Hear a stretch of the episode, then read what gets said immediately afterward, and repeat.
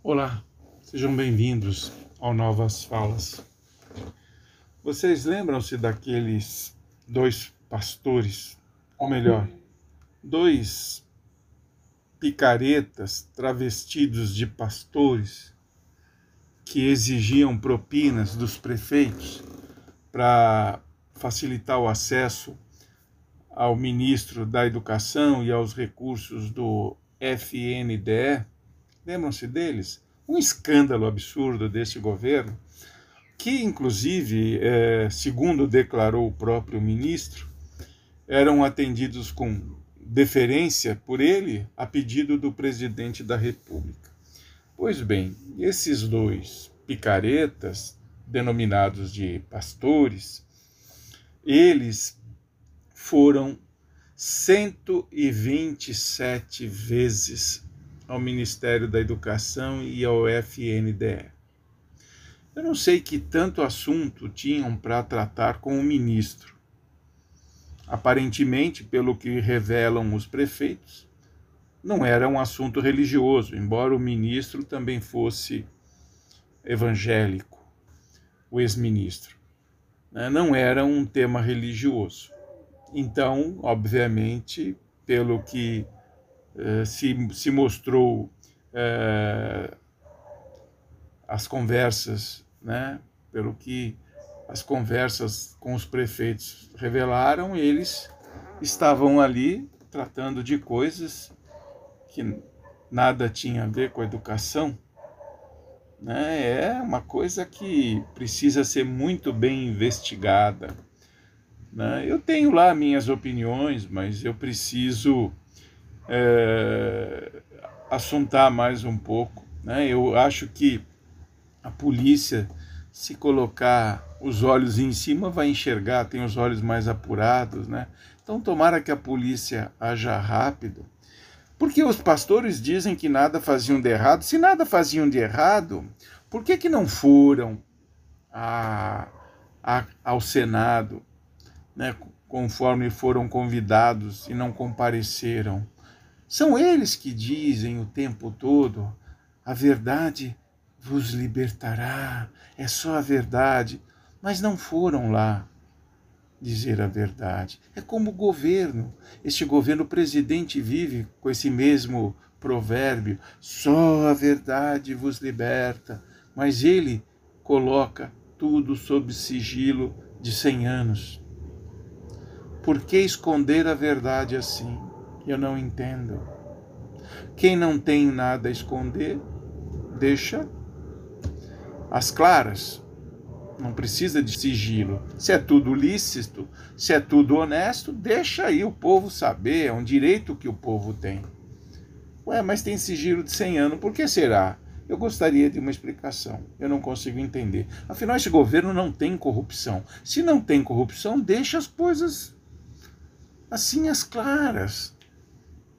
Né? Deixa as coisas as claras, não precisa esconder nada, não precisa impor sigilo.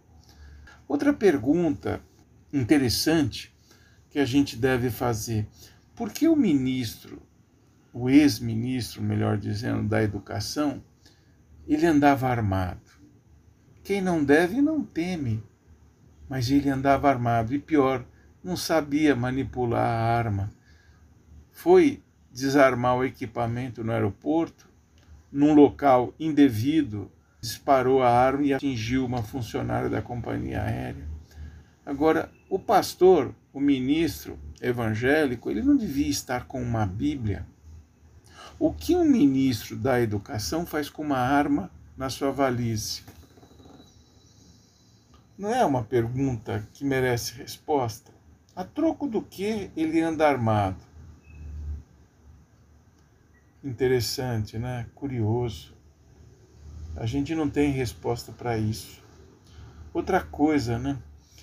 Uh, o presidente, vocês sabem, deu perdão, o ato da graça para aquele deputado federal, seu correligionário, seu protegido de primeira hora, que foi condenado pelo Superior Tribunal Federal, o nosso STF, a Suprema Corte do país, a oito anos e nove meses de prisão e teve seu mandato político cassado. Pois bem, o presidente concedeu-lhe o ato da graça antes da condenação ser transitado em julgado, ou seja, antes que todos os recursos da defesa fossem propostos e analisados. Hoje, a Câmara Federal deu um, um tapa na face do STF. Elegeu esse senhor, esse deputado é, federal, Daniel Silveira, a Comissão de Constituição e Justiça da Câmara e a Comissão de Segurança Pública da Câmara. Ou seja, um sujeito condenado que não tem um trabalho de expressão como deputado, ele passa a maior parte do tempo dele nas redes sociais, buscando likes, criando factoides, não tem uma obra para chamar de sua, assim como o presidente, que durante sete mandatos não tem um projeto que possa ser destacado na história dele na Câmara Federal. Ou seja, o que se busca com isso? Se busca instalar o caos no país? É isso?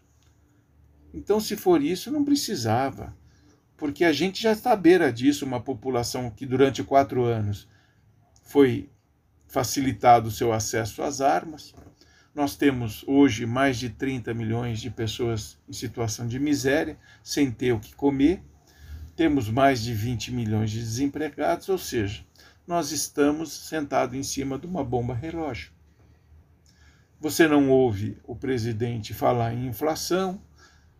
Não se ouve falar em estratégias para atrair investimentos para o país, a gente não ouve falar em estratégias para minimizar os aumentos de preço, em aumentar o número de, de empregos, a oferta de empregos. Nada, a gente não ouve nada. A gente não lê nada a respeito.